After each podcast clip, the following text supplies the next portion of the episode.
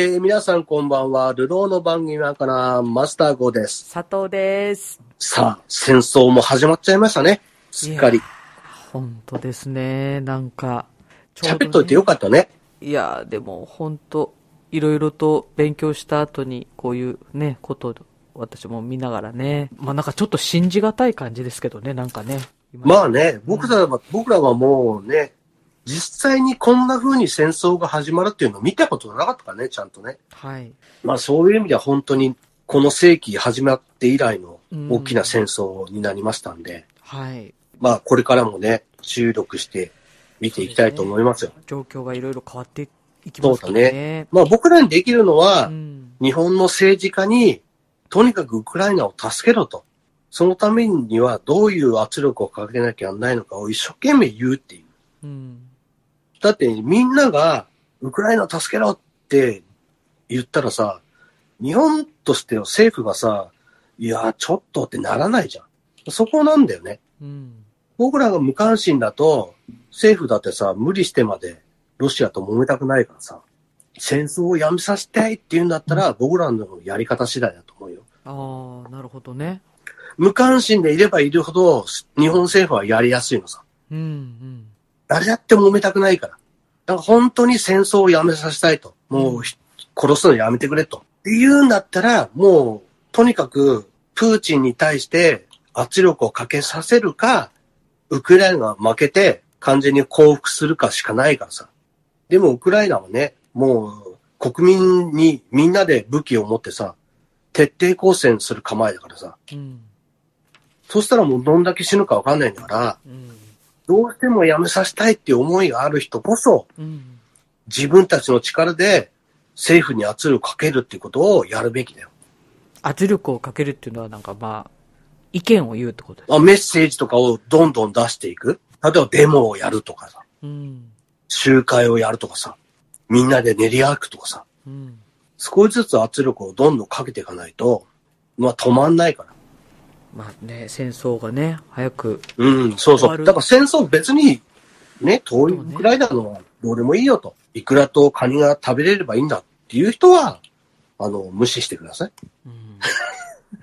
たくさん死ぬだろうけど、気持ちがいいね。お正月を、またね、来年ね、大きいカニを食べながらさ、迎えられますんで、人が死んだっていいんだと。このカニが大事なんだという人は、それでいいんじゃないかなと思います。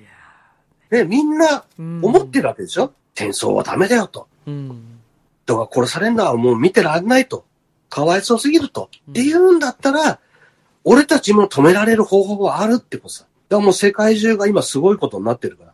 ね、街中にぐわーっと群衆が集まってさ、もうプーチンを倒せってやってるから。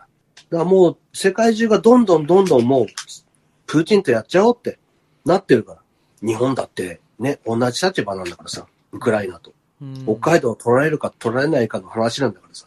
僕らが住んでるところがね、本州からしたらさ、まあ取られたところで俺い一緒に一回行くことにないし、とかさ、海外みたいなもんだからっていうさ、今度ビザが必要なんでしょみたいなさ、ぐらいの話でしょ？いやいや、そ、そういう話ではないとは思うけどさ。そう、うん。いやいやいや、本州の人にしたら北海道取られたって別にそんなにって思ってると思うよ。そうかい？今だって海外だと思ってる人いると思うし。いや、まあ、海外に行くような感覚でね、うん。北海道は楽しんでいただいてるとは思いますけどもね。ねあ、お手紙いただいております。はい。お久しぶりありがとうごの、ざいます。ラジオネーム狩猟部へ経験者さんです。ありがとうございます。マスター佐藤さん大変お久しぶりです。ということで、お久しぶりです。昨年の12月から手紙を出していませんでしたが、え病気や怪我をせず無事に過ごしていますと。はい。で、今月の、あ、2月のね、20日、マスターの誕生日だったので、プレゼントを送りますということで、ありがたいですね。いやー、毎回誕生日プレゼントを送るのが遅く申し訳ございませんと。なんもですよ。ねえ今回はマスターの好物の一つであるお酒を送ります。えー佐藤さんにはいちごミルクの素とジャムを送ります。ってことで。ねえ お気遣いいただいて。手紙にありがとうございますね書きたいことたくさんありますが、早く手紙を書き終え、プレゼントを送りたいので、後日改めて送りたいと思います。マスターお誕生日おめでとうございました。ということで。ありがとうございます。ねもう51歳になりましたよ。51なんですね。1ですよ、1ですよ。そう、そうですよね。そそうですよ。去年50ですから、もう今年は51です。当たり前なんですけど、51ですよ。なんか、そうか。1年ずつ年取るんですよ、ちゃんと。そうでしたね。えー50で止まりとかないですよ。50は3回止まりとかないですよ。ないですね。すごろくと違いますね。もう違いますよ、違います。ええ必ず1年ずつ年取りますんで。いやもうー、51ですよ。あら、おめでとうまあ、ございます。50でね、初孫がね、生まれてる、してるからさ、ね51だって言われてもね、ええもうなんか感慨深いものすらないっていうさ、ええええええそうただ、ただただ年が取ったっていうさ、ただ一つまた老けたなっていうね。はい。最近ね、あのね、髭にね、ええあの白髪が出ました。ああ、そうなんですね。本当にね、恥ずかしい。もう髭もね、武将品も生やせないのかって。ああ、いろんなところにこう出てきますね。きますね。ええもうしょうがないですね。あ、お酒はね、非常に美味しかったです。あ、もうね、お召し上がりで。はい、すぐいただきまして、ええグビグビ飲んでおります。そうですか。ええ それ黒糖焼酎をいただきましてえええね。えええまあ、美味しい。あら、よかったですね。ありがとうございます本当ね、ありがとうございます。お気遣い。本当にありがとうございますね忙しい中ね、きっと、急いで送ってくれたんだなと思って。そうですね。今度ゆっくりね、またメールを送ってくださいよ。ねあの、近況をね。もう、にゃんにゃん王の日はもう、ウクライナの話を最初から最後までしてたので、全くまあ、そうだね。時間誕生日の足りなくてね。話をね、追加でやってたからええね。触れずに終わってしまったんですけども、こうやってはね、覚えていていただいてたっていうのはありがたいですね。ありがたいですね。佐藤さんからも、こう、プレゼントをあ今年もいただきまして。あの、グループでね。はい。皆さんでね、はいこれですよ。こういうものでしょ、佐藤さん。あ、あの、大きさでしたら、言ったらあれですか、牛乳パックよりあ、そうですね。牛乳パックぐい。らいですね。それですか？はい。これが、あの、モバイルバッテリーの大きいやつ。モバイルバッテリーの大きいやつ。普通の、あの、ちっちゃいね、やつの、でかい版。普通にそれじゃコンセントつないで充電して。これはコンセントがここにねついてるんで、え充電は、あの、なんていうの ?AC アダプターから充電したえり、はい。あとあの、ここに、あの、太陽光のソーラーパネルから来るジャックがあるんで、それを挿せば太陽光で充電できると。で、ほー。今回、その太陽光パネルは、奥様にお願いしてはい買ってもらったんです。うん。誕生日何欲しいって言うから、いろいろ考えて、太陽光パネルに欲しいですと。で、佐藤さんには、あの、このバッテリー欲しいですと。っはい。て言って、あの、毎日、昼間充電して、はい。これを夜ね、ええコンセントつけて、えあのね、えっ、とね、このぐらいの小さいやつだと何でもは動かないんですよ。えうん。例えばこたつとかは無理なんですよ。ああ、そうなんだね。うんちょっ。とテレビとかね。容量がね。う。うんん。でも、うーんと、なんて言うんだっけ、なんとかファン、扇風機みたいなやつ？空気、あの、拡散するやつですか？あそうそうそうそうそう。ああいうのだったら動くんですよ。ほー。で、暖房をつけるとそれで空気回してるんで、はい毎日ね、使うんでう、ん。それを毎日こう動かすと。ほー。夜の間ね。え、で、寝るまでは残った電源で、なんかスマホとかね、はい充電しときたいものをそれに充電すると。なんか USB とかそういうのもついてるんで、ええ、直接ね、そこに挿してね、ええ。はい。充電できるんで、ええ。そういう使い方を今してるんですよ。だから一部の電気を太陽光で発電したこれで賄っていると。おーそうなんですよ。もう日常そうな使いんでよですすね。日常に全然使ってるんですよ。うん。ありがたいですね。へえ、結構充電できるもんですか？あのね、例えばこれ一本使い切ったとして、はい。朝からねええ、充電したら、夕方までどころか、天気良かったら午前中で、えこれ一本が充電できます。え。へえ、午前中で。あっという間だね。結構なあっという間なの。容量ありそうに見えるんですけども。あるの、結構。あ、でもそのソーラーパネルが、あれなんだね。発電効率、いいんですね。うんとね、100ワットの大きなパネルを買ったんだよね。うん。折りたたみが、2つに折りたたみできる。だから50ワットを2枚パタッと広げて、で、例えばその、外になんか角度どのくらいとかあるんだけど、はい。もうめんどくさいから、日の当たる窓にバサッと置いてるんだよね。はい。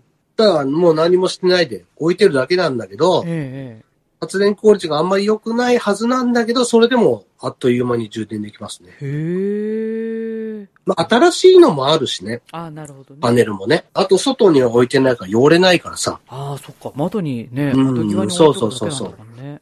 だから意外となんかね、問題なく充電できるなと思ってホクホクしてますよ。ああ、特にね、冬場なんかはこれからねね、天気いいしね。そうそうそうそう。うん。だから、それこそ、パネル、今、2面の窓に、その日、午前中と昼からと移動してるんですけど、あもうこの、この際もう1枚買っちゃおうかなと。あ。ああ、なるほど。で、大きいバッテリー、これよりもっと大きいバッテリーを買って、はい。例えばこれだと本当にそのね、ちょっとした扇風機的なものしか動かないんだけど、もっと大きいものを買えば、テレビとかね、はい。とかでも全然使えるわけですよ。ええええええ。。今だとこたつとかね。はい。そういうのも充電してやって、あとさらにね、あのー、電化製品もね、無駄にこう電気を使わないようにね、ええ。いい今ね、そのいろんなことでさ、電気代がこれからどんどん上がるから。そうなんだよね。うん、そもそもの。話で、あの、ずっと原油が上がってんのさ。はい。サウジが、あの、原油生産しないよって言って、止めてるから、ある程度。はい。だから高止まりしてたんだけど、もう今回のことでもうもっと上がるから、これからね。怖いね。もうね、多分、多分だよ。ええ多分だけど、数ヶ月しないうちに200円超えます。ガソリンのリッターですか？はい。あんで、それは、なんでかっていうと、その、うん戦争が起こる前の時点の先物で、はい。すでに結構な値段になってるのさ。えだから、そっから考えると、その、小売りまで行ったら200円ぐらいまで行くなと思ってたのさ。え。ええ。その戦争起きる前の時点の先物がすでに高かったからね。うん。でも今回起きちゃったから、ずまあその原油高もあるけど、そもそもガスがこれから値上がりするから。あの、天然ガス。そうそうそうそうう。ん。日本はあんまりロシアから買ってないけど、ええ。他の国がロシアから買ってたのをさ、そのみんなで奪い合いになるから、ロシアから買えないからね。ええ。そってことで、少ない天然ガスをみんなで買うイコール高くなる。うん。高いお金出したところがもらえるって話だからさ。はい。だからもうそっちもガスが上がるから、まあ普通のガスもそうだけど、まあ普通のガスってそんなに使わないじゃん。うん。家でさ。うん。でも電気をさ、今ガスで作ってるから。発電をね。だから当然燃料高になるから、はい。これから電気代がすごい上がっていきますんいで。やー、困るね。それはだからガソリンも上がるけど、電気も代も絶対上がるから。まあもうある程度覚悟した上で、うん。まあ僕の場合は何も考えてなかったんですけど、単純になんか災害があった時とか、キャンプに行った時に、例えばキャンプにさ、一泊行くと、佐藤さんだとスマホ1台充電できればいいじゃん。はい、そうですね。なんかちっちゃいモバイルバッテリーあればいいんだけど、うん。俺だとさ、カメラ持ってったりさ、なんかいろいろするわけさ。はあはあ。すると、もうちっちゃいバッテリーも何個持っていかなきゃいけないのさ。そうだね。一個じゃ足りないよね。うん。うんそれで、ちょっと大きな、こういうね、ものが必要だったのと、しかもさ、これを充電するために電気代を使うのもまた、いやらしい話なんだけどさ、うん。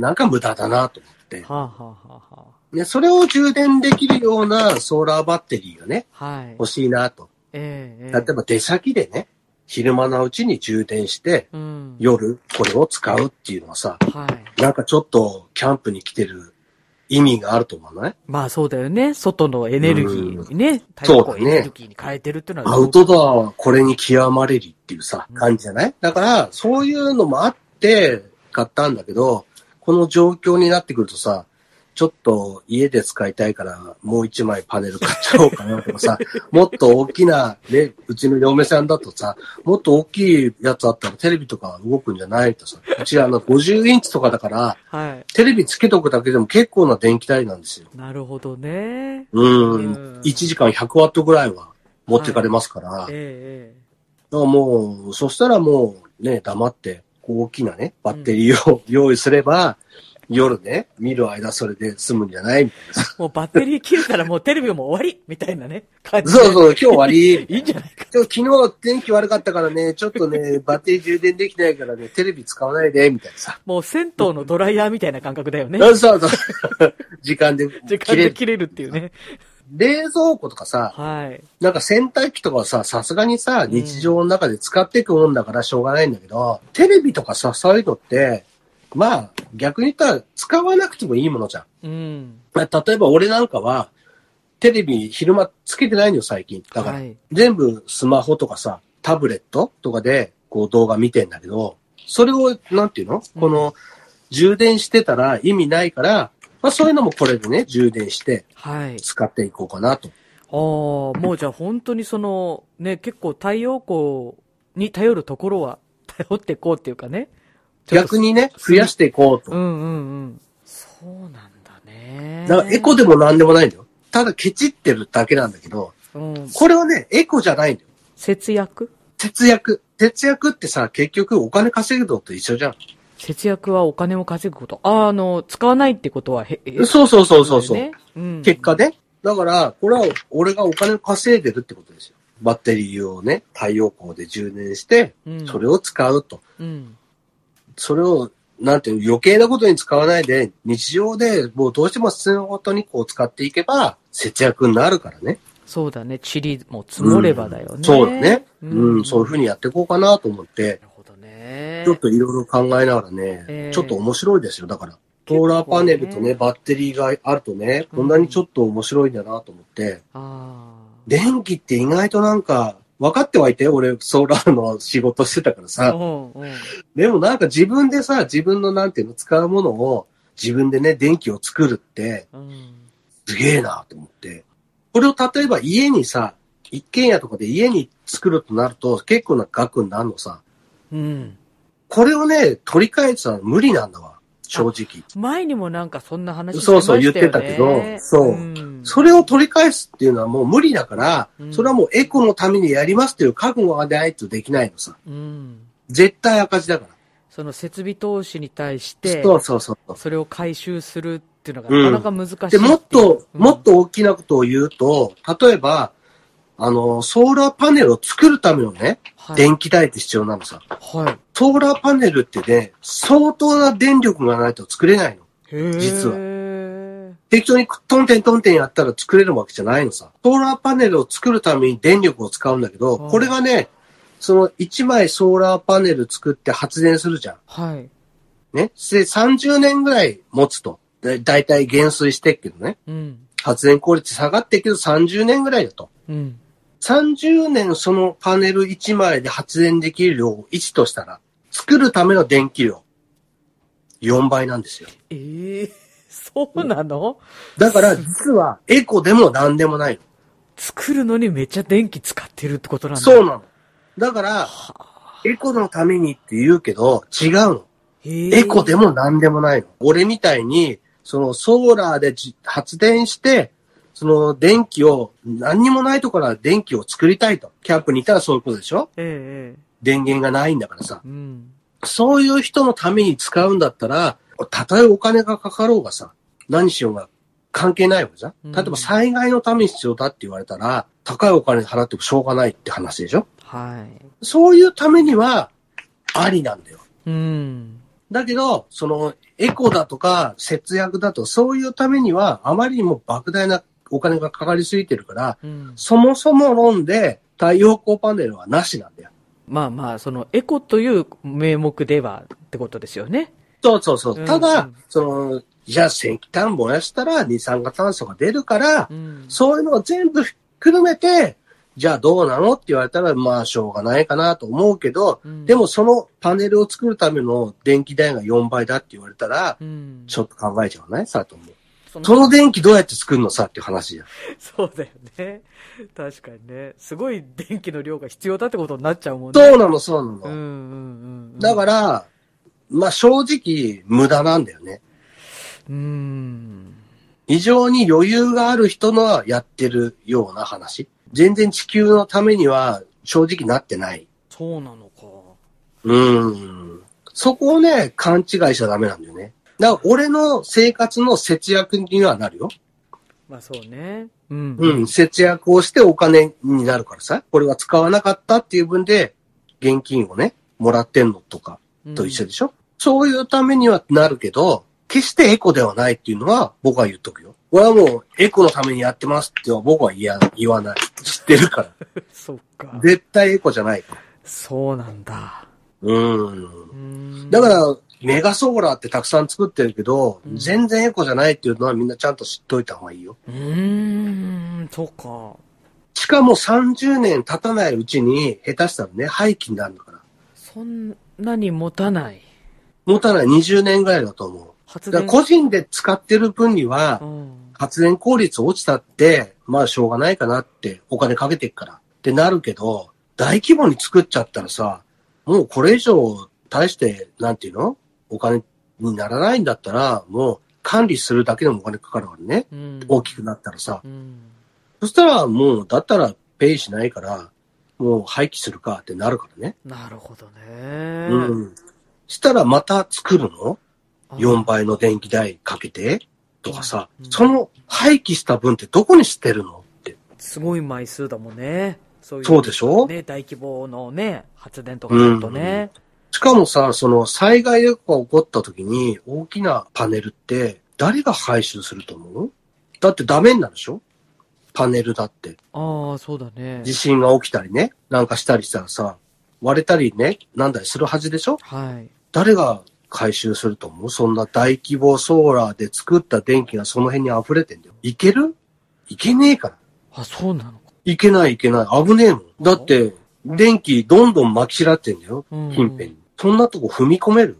そこまで考えてなかったね。そうでしょ、うん。意外とね、なんか楽勝だと思ってるでしょみんなあ、。じゃあ、放置ってこと？放置ですね。しかも放置してやるとずーっと無駄に電気を作っちゃうわけですよ。使えないのに。しかも電気を作っちゃうから使え、使えないから、うんまあ、ふ、夜とかさ、うん。なったら発電しないから、ちょっと夜の間にね、うん。あの回収しましょうかとかさ、ちょっと調べましょうかしかないんだよね。そうなのね。なかなか不便。大変なんだよ、だから、うん。パネル。太陽光パネルこれからどうするかってすごい問題になってくる、これから。そうだね。もうそろそうろん、あれかなその、第一次の始まってやつが、だいたい俺が一番ね、20代の頭にうん。施工したやつがだいたい30年経って、まあ、この間も話してきたんだけど、うんうん。もうそろそろもうなんか破棄しなきゃいけないんだよね。だから昔みたいに簡単に捨てれないからね。参拝とかになるからね。はい。専用の業者に引き取ってもらうってなったらいくらかかるかわかんないんだよね、みたいなさ。ああ、そうだね。そしたらもう発電もほぼしないのに、はい。ただ屋根にぶん投げとくしかないとかさ。でもそれはそれで保守点検しないと危ないわけでしょ？あだ例えば電線がもうダメになってるとかさ、配線のね、もう皮膚が破けてるとかさ、あ。うん。何十年も経ってあるから。うんうん。それで火事になったりする可能性があるってことでしょ？そうか、じゃあ維持管理も大変だし、維持管理お金かかるからね。ねえ、あの、廃棄するのもお金かかる大変なし、そうなの。とかってなると、うん、だから悩んでるよ。どうす、俺どうしたらいいと思う？って。はいや、今俺は電気屋じゃないからさ、って、俺がやってやるよってもならないけど、うん大変だね、みたいなさ。あそれは個人の家でもそうだから、あ大規模ソーラーとかになったらもうほんと大変だよ。そうなのね。うん。知らなかったね。そうなのさ。なかなかね、その辺はね、その辺でなんかみんななんか、割とふんわり考えてるからさ、うん。なんか問題はなさそうに見えるんだろうけど、うん。まあ俺みたいに昔ね、関係してた人にしたら、問題は山積みなんだよね。それこそ原発動かしたらさ、核のゴミはって言うけど、はいメガソーラーも同じなんだよね。まあ、そのね、与える影響とかはまたちょっとね、その、うんうんまあ、大きさは違うんだろうけども、うん。全く問題がないよってことではないってことだよね。ないの、ねないの。うんこう、維持するにも石炭を燃やししたら二酸化炭素が問題ないしさ。ああ、なんか、まあ、ガスだってね、二酸化炭素出ないわけじゃないからさ。うん。だからこれからの、その、ね、前も言ったけど、水素の発電とかさ、はい。あと、その核融合の水素を核融合させて、核融合発電するとかさ、はい。そういうのに未来をこう託していかないとええ、うんね、大変なんだよ。決して、ね、その、風力とかね、その、太陽光でなんとかなると思ってもらっちゃ困るんだよね。うん、風力だってキータップね、何十年前からやってるけど、あれ、うん動いてないやつもあるからね。ああ、そうなの？それは老うん、朽化によって。10年以上前ぐらいかな。多分結局、元取れてないと思うな。なかなか大変だね、そのし自然のエネルギーで発電して、元を取るっていうのはね。元は取れないと思う、だから。元を取るとかっていう話はならないと思う。無理かな。普通に考えても。まあそういうことも、知ってるとさ、はい。なんかちょっと違うなとか、見てたら思ったりするの、テレビとかさ。うん。例えばほら、小泉さんがね、今ね、親子でさ、あの、太陽光を一生懸命やろうって言ってるけど、いや、太陽光ってさ、って。で、俺は思ってるからさ。うーん。そうなんだ。今、そういう話をしてるんだ。そうそうそうそう。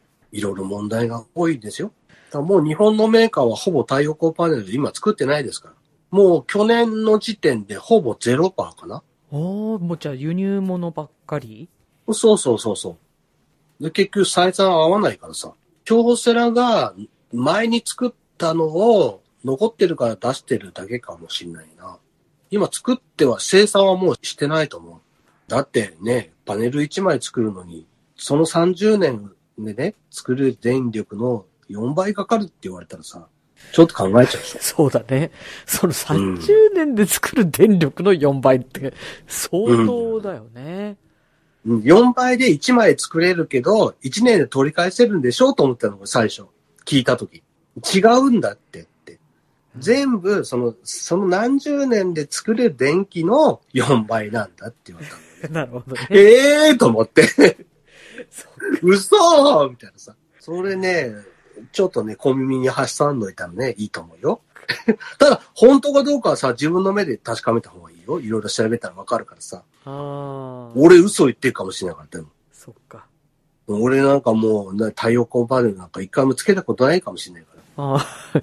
裏を取っていただいて、じゃあ、そうそうそう、裏を取ってもらわないと困るよ。ええ俺は何件もやってるけど、ええでも言ったところでね、お前何も知らねえじゃんっていう人もいるかもしれないからね。はい。どうもそういう人に教えてもらったりさ、ええその人に疑問をぶつけていただけると、うん言いよどんだりすると思うからさ。うん今日あの、もうずっとね、ルークがもうね、もう収録ずっとね、終わってほしいって感じでね、そうだね。画面に映り込んでくるんですよね。ご飯食べたいんね、だよね、みたいな感じでね、お腹が空いてるんです、ね。正面にね、え そうそうー来てますから。はいブヒブヒ言ってますから、今。すいませんね。じゃあ今週はね、はい。なかなか、あのー戦争がとにかく早く終わってほしいね、とうん。いうことで皆さんね、自分の力でね、みんなの力でなんとかなるから。でも、今世界ってさ、俺たちがそのね、思ってたよりもう、ん。ネットとかでね、繋がっててさ、結構な感じでなんとかなるから、うん。俺はね、未来が明るいなと思った。うん。俺が予想したよりもね、世界の反応が、なんか、ロシア反発に向けて激しく動いてるから、うん。もしかしたら、ロシアが倒れることで戦争が終わるかもしれないっていうさ、ま、た、ないと思った希望が湧いてきたから、うん。みんなで頑張りましょロシア国内の人も反対してう。ます、ね。当然反対しますから。はい。うんもうめちゃくちゃやって、どんどん逮捕されてますから。その人たちにしたら、俺たちが戦戦争を反対っていうのと全然違うわね。だって逮捕されてんだから。それを考えたらね、もう命かかってるからさ、そうだね。命かかった人も頑張って反対してんのにさ、うん。このね、平和でさ、バラエティとか見てわははって笑ってる人たちがさ、うん何もしないってわけにはいかないじゃん。うん。まあ、みんなで頑張ろうよ。はい。少しずつ。何をできるは、考えてさ、一つずつなんか潰していこうみたいなさ、うん。感じじゃないですか？まずね、あの、地元の国会議員に圧力をかける。これです。圧力かけなくたっていうね、自ら頑張ってる人もいるからさ、うん。その人の後押しをする、応援をする、それも大事だからさ、皆さんではい。平和な世界に戻れるようにはい。頑張りましょう。はい。じゃあ今日はこの辺ですね。この辺ですね。はい。はい。それでは皆さん、さよなら。さようなら。